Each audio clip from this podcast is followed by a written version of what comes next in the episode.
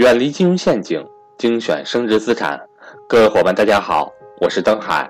在价值投资的道路上，让我们一同前行。下面开始我们今天的分享。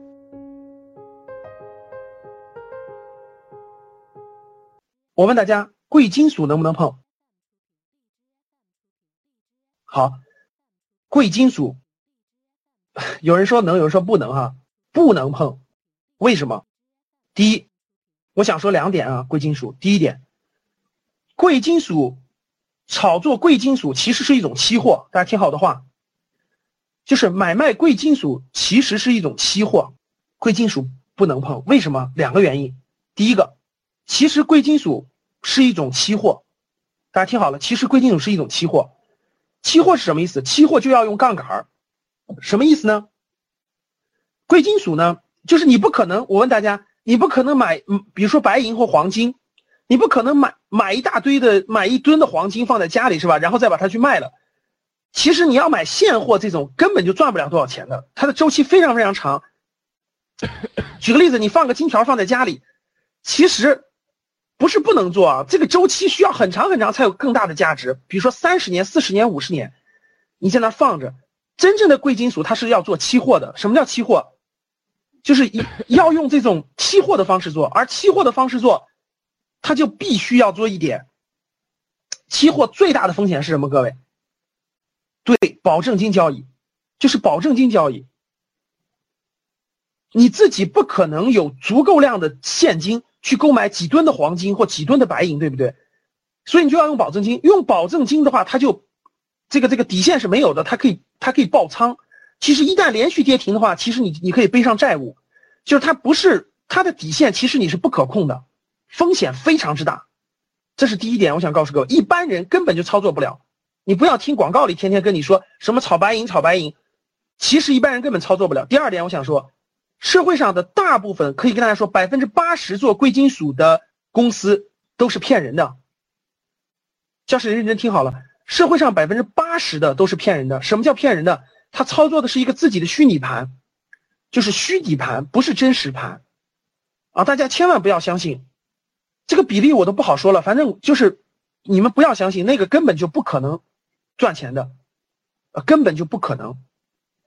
如果你说老师我就喜欢黄金白银怎么办？那你就买点藏在你家冰箱里哈。我原来我原来有个朋友投资黄金，他他就买现货，我说你你放你家放哪儿呢？他想了半天，我说你挖个洞藏起来，要怕丢，最后他放在他家冰箱里，把他冰箱的那个、那个、那个、那放在冰箱里冷冻起来。他说这样丢不了。我说改天你家搬家的时候，你不要你的冰箱，你就忘记了你的黄金。什么意思呢？不多说了，简单说就是各位，贵金属不是一般人碰的，我不建议大家碰，啊，不建议大家碰。像这种纸黄金这些的都不都不建议，都不建议，非常不好，其实。非常不好啊！这个我已经说过了。第一个，第一个，你要真想靠它赚钱，你必须用杠杆，用杠杆，你的风险就无底线了。第二个，社会上大部分这个购买这个黄金、白银等的中介都是骗人的，都是骗人的啊！我觉得你们自己去研究研究，你就别碰了。第二个，我问你，古董能不能碰？大家，古董能不能碰？古董一般来说你都别碰了啊！我这里面想说两点：第一，你要想做古董，有个前提条件，从你爷爷那辈儿开始，你家里就收藏古董，你有这个基因。对，大家懂了吧？你有这个基因，就是古董世家，你有这个基因。你要没有的话，我可以清晰的告诉你，以前我参观过一个村儿，那个村儿就是造这个造假古董的。你知道那个铜钱，包括那些东西，人家怎么造的吗？嗯，先。其实你看到它的时候，都都是从那个工厂里生产的非常新的，然后埋在地下，先浇一遍硫酸，再浇一遍黄碱，再浇一遍别的东西，然后泡一泡，然后翻出来，泡两天，然后翻出来，再再再再把它那个重新拿一种泥巴抹完了以后再烧，烧完了再回去再弄。哎呀，我可看过人家的专业生产流程，然后生产完了以后有有那种刀形币，有那种铜钱，有各种各样的东西，然后你们知道怎么卖的吗？我当时看的都崩溃了。论麻袋卖的，论斤论麻袋卖的，一麻袋两百块钱，拿走吧。所以你们在市场上看到的各种各样的这种古董的这种这种这种东西啊，都是假的，都是假的，就都是人家专业的生产线流水线生产出来的，懂了吧？所以说你要不是专业人士啊，你就别碰了。这个专业人士可真不是你你你看了两天这个鉴宝栏目，说老师我看了鉴宝栏目了，我我我觉得我就是这方面人才，你别开玩笑了啊！没有个十年功底，你根本别碰。各位听好了，没有十年功底你就别碰了啊！除非你爷爷你爸爸那辈儿全是全是买古董的，你就别相信你能碰啊。第二，艺术品能不能碰？艺术品这也要有艺术世家或艺术基因的哈。你说老师，我从小就喜欢画画，你说我能不能买画？你觉得能不能？你觉得能不能？那我给你讲讲，我给你讲讲我们当时是怎么做的哈，你们就知道了哈。这个稍微那个简单透露透露哈。这个我们当时我做投资的时候，我们当时不是募资嘛，接触过好多这个非常有钱的人，我就亲我就我就参与过人家的一个一个事儿，我就看着他们操盘的，你们知道怎么操盘的？他们就从这个新一代的年轻画家当中，就新一代的年轻画家当中选一个画家。这个画家，首先他的基本功你可以啊，基本功就是还是可以的，懂了吧？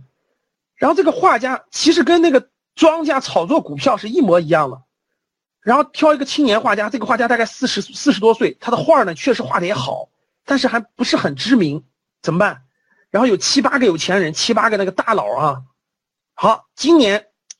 就轮着来，轮着来，对一个人，比如说这个青年画家，这个王画家哈，今年就去这个这个这几个人联合出资，让他参加所有的画展，然后画展上拍卖画的时候呢，今天是第一个老板在在这个画展上买他的画，比如别的画正常五百万就给他拍到七百万，然后下一个画展第二个人拍，然后下一个画展第三个人拍，下一个画展第四个人拍，转一圈以后大家知道吗？他的名气，他的画作就炒起来了。炒起来以后，其实他只卖了几幅画，而且都在他们自己手中。然后这个人的画呢，到各个场，就到到别的场合再拍卖的时候呢，就有人接盘了。然后陆陆续续、陆陆续续，这个人画的画就全出去了。其实这个人和这些老板都签好协议了，未来二十年画的画都归自自己了，这都是人家都是股东，你知道吗？我我我看到过，我知道几个人他们炒作这个这个这个画家的这事儿，我我我就知道，就是其实各位这个艺术品的背后的操盘跟那个是一样的。你得有人捧你，你得有人给你花钱托你，然后你得把你的名气炒作起来，然后你的画才能值钱。然后大家想想，这个是没成本的，大家知道吧？比如说这个这个这个画家，这个画家跟那个其他人都这这几个人是他的股东，他他画画，他一年就画那么两幅画就行了。其实他未来的产量很高的，产量非常高，所以每年他一幅画就好几百万，一幅画好几百万，所以他们就分配。啊，原来我我们接触过一个就就是这么做的，就是年轻画家。哎，确实是这样的。那我问你，你能不能做？你当然不能碰了啊！至少在你年轻的时候不可能碰，对不对？好了，再往下，域名能不能碰？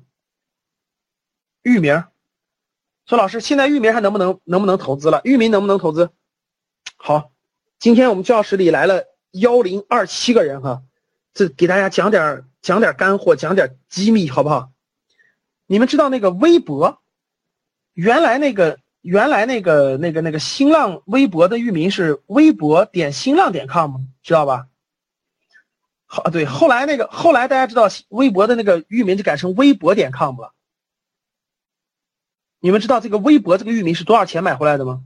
就微博点 com，微博点 com，微博点 com 这个域名被谁注册的呢？这个这个小孩叫张伟波。啊，就注册这个域名的人叫张伟波，是个小男孩，从小就喜欢网络。他爸给他这就，所以就跟各位说了，这这有个有个爸爸太重要了啊，有个这个聪明爸爸。这他爸爸就给他起了个名字叫张伟波。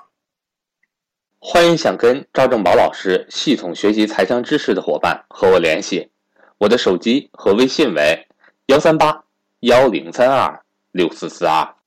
然后呢，这个这个张伟波。从小就把自己的名字给注册了，叫做伟波伟波点 com，结果没想到这这微博起来了，你知道吗？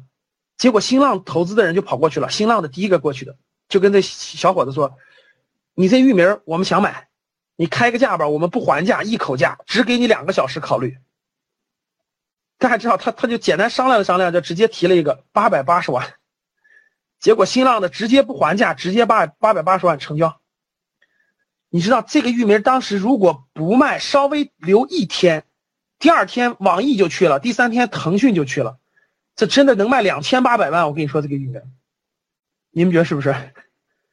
但是你不是这名字就别想了哈，你现在是不是特后悔你家人没给你起个叫做张伟张微信的是吧？那起个张微信就牛了。